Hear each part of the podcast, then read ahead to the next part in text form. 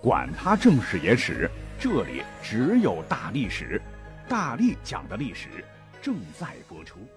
大家好，我是大力丸儿。说起冷兵器时代十大猛将，实话讲，每个人心中的排名可能都有不同。那几千年来，他们保家卫国，勇争沙场，神勇无双，胆气豪壮，将军百战沙场碎甲铠。功名利禄复笑谈，历史上流传了不知他们多少大道高扬、胆气壮九霄的传奇。但可惜的是，世人往往评论排名时优中选优、优中取优，似乎只录十个名额。问题是名将灿若星河，十个哪够啊？故而呢，咱们本期就综合几组流传挺广的排名，也算是另辟蹊径吧。为大家伙揭秘哈，这些名将们的家乡如今到底在哪里？是不是您的老乡？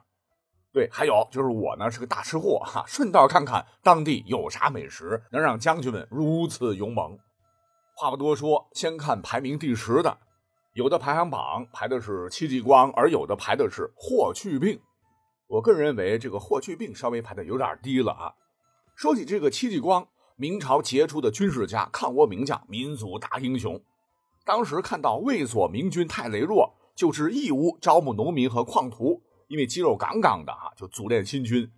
别看这支军队只有三千人，但都是精锐，配以精良战船和兵械，尤其是兵械，那都是戚继光自己发明改进的，如吸收倭刀长处的七式军刀。以及粗有两尺，长有一丈五六尺，竹端装这个铁枪，两旁支刺有齿有钩，灌入桐油，敷上毒药，攻守兼备，刺窝利器的狼筅，以及比鸟铳杀伤力更大、比弗朗机轻的这个虎蹲炮等，外加戚继光精妙灵活的战法，鸳鸯阵、两才阵、三才阵，历十余年，大小八十余战，杀得倭寇是哭爹喊娘，明朝边患始平。那他位列第十，我觉得行。那讲了这么多大英雄，何方人士啊？很多朋友是直摇头，不晓得啊。其实呢，他乃今山东烟台蓬莱人也。这个蓬莱就是八仙过海的地方，山东人的骄傲啊。不晓得爱吃鲅鱼水饺不？那么再看并列排名的霍去病，无论是所处的时代，还出生地点，距离这个戚继光都很远很远。而令我们今人汗颜的是啊，霍去病十八岁的时候，人家就被汉武帝刘彻封为了骠遥将军，率领八百精骑是深入大漠，斩首俘虏两千二十八级，封冠军侯。而到了元首四年（公元前一百一十九年），才二十岁多一点点，便率四万骑兵于漠北之战，迅雷不及掩耳之势，消灭了匈奴左贤王部主力七万余人，封狼居胥。使得匈奴远遁，漠南无王庭。战后加拜大司马、骠骑将军。他所首创的这个闪电战，在二战时期发挥了巨大的威力。故而，我觉得哈，如此少年英雄，为什么被人排到后边啊？可能跟他天妒英才，年仅二十四岁就去世有关，陨落的太早。不过，这还不是本期重点，关键是霍去病，您知道哪里人士吗？嗯，我估计知道的不多。他乃河东郡平阳县（今山西省临汾市）人也。不知道霍去病爱不爱喝汾酒？现在已经名扬天下。爱不爱吃黄鳝炖豆腐，也是一大美食。再看第九名，很多排行榜都将岳飞是排列其中。岳飞，南宋中兴四将之首，咱们节目做的可太多了。乃是相州汤阴县人，在哪儿呢？就是今天河南安阳汤阴县人士。从这个南宋传下来的这个画像来看，如今的这个相声演员岳云鹏还真有点像这个岳飞，估计是岳飞的后人。那当地血糕、粉浆饭、皮渣、汤阴三大宝，我猜是岳飞的最爱。再看第八名，有人选大明开国第一名将徐达，而有的人呢却选南朝梁国名将白袍将军陈庆之。我个人觉得青菜萝卜个人所爱都行吧。徐大将军当年不仅冲锋陷阵，威勇无比，也是战术大师，像克平江、灭张士诚，挥师北伐，攻入大都，最终推翻元朝，可谓是身经百战，戎马一生。没有他的话，哪有老朱家天下？那徐达是哪里人士呢？乃是亳州中里县人。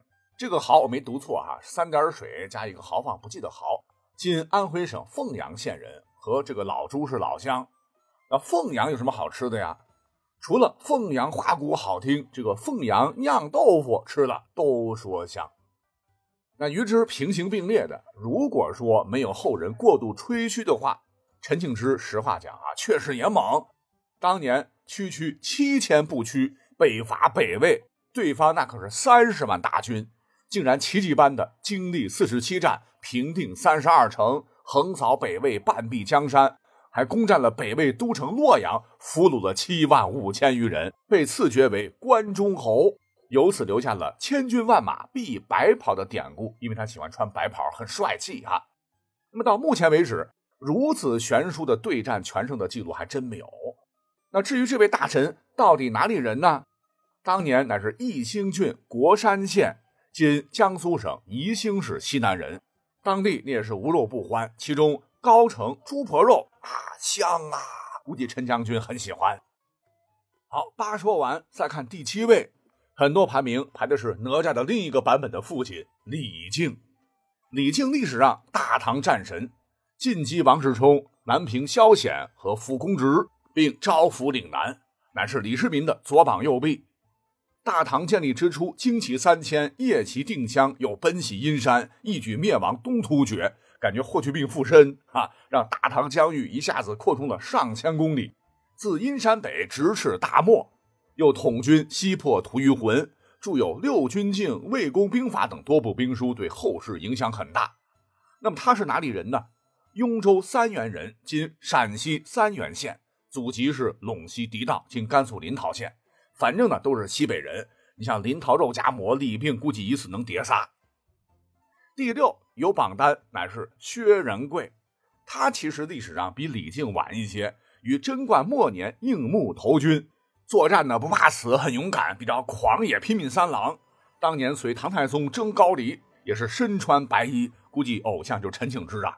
一手挥舞着长戟，一手悬弓，单骑冲入敌阵，噗噗一戟一个透心凉，弓弦落处，敌人闻声坠马，杀得满身是血，安全返回。太宗当时全看在眼里，哈，嘉奖其勇猛，是拜其为游击将军。之后又曾两度随击高丽，大破契丹与黑山。尤为一提的是，在龙朔二年（公元662年），有智有谋，九姓铁勒十余万人在天山被其击溃。他当时连发三箭，射杀铁勒校骑三人，阵列敌胆。总之，功勋卓著，至七十岁高龄时，还能统军大破突厥阿史那元真部于云州，真乃天降下凡也。那说到底，老英雄哪里人呢？河东道绛州龙门县修村人也，今山西河津市修村。那当地的黄河大鲤鱼吃起来好夫妇。接下来我们再看第五、第四和第三位，有的排行榜分别是吴起、白起以及王翦。那先看吴起和白起啊，两个都是起字辈的，他们的顺序是有调换空间的。咱们先看这个吴起。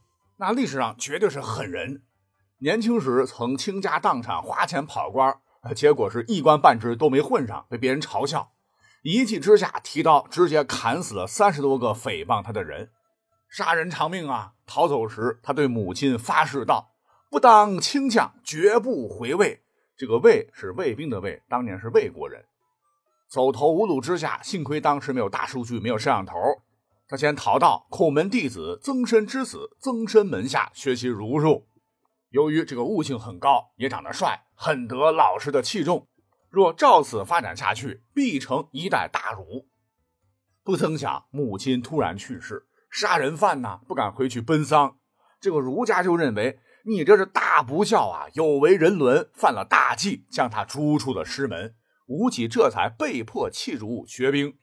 没想到这倒好了。小宇宙大爆发，儒家没成名，兵家倒成了代表人物之一，千古传颂。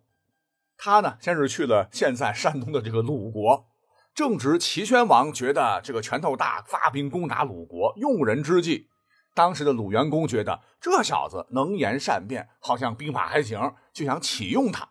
只是啊，这个吴起老婆齐国人，鲁元公就有疑虑。这一下，吴起着急了。直接杀掉妻子，说：“我绝对不会偏向齐国，大王您放心吧。”他这才有机会统领较弱的鲁军，是阴谋阳谋频出，击败了强大的齐国。那处女秀确实华丽丽，不想鲁国庙小，功高震主，受到猜忌，没办法，又得跑。跑哪去呢？茫茫四望，哎，刚好说魏文侯比较贤明，他便马不停蹄前往魏国投靠了魏文侯，得到了重用。这一下镜子真的反光了啊，迎来了高光时刻。吴起被任命为主将，开始训练魏族。那魏国当时的战斗力其实不咋地，但自他训练开始，歘上了一个很高的台阶。因为他虽为主将，但从不自视比普通士卒高人一等。夜晚就睡在不加平整的田埂上，用树叶遮盖身体来躲避霜露的侵袭。就是说，和士兵打成一片吧，很有威望。又由于他训练出了战国时代最为强大的重装步兵魏武卒，当时是威震诸侯。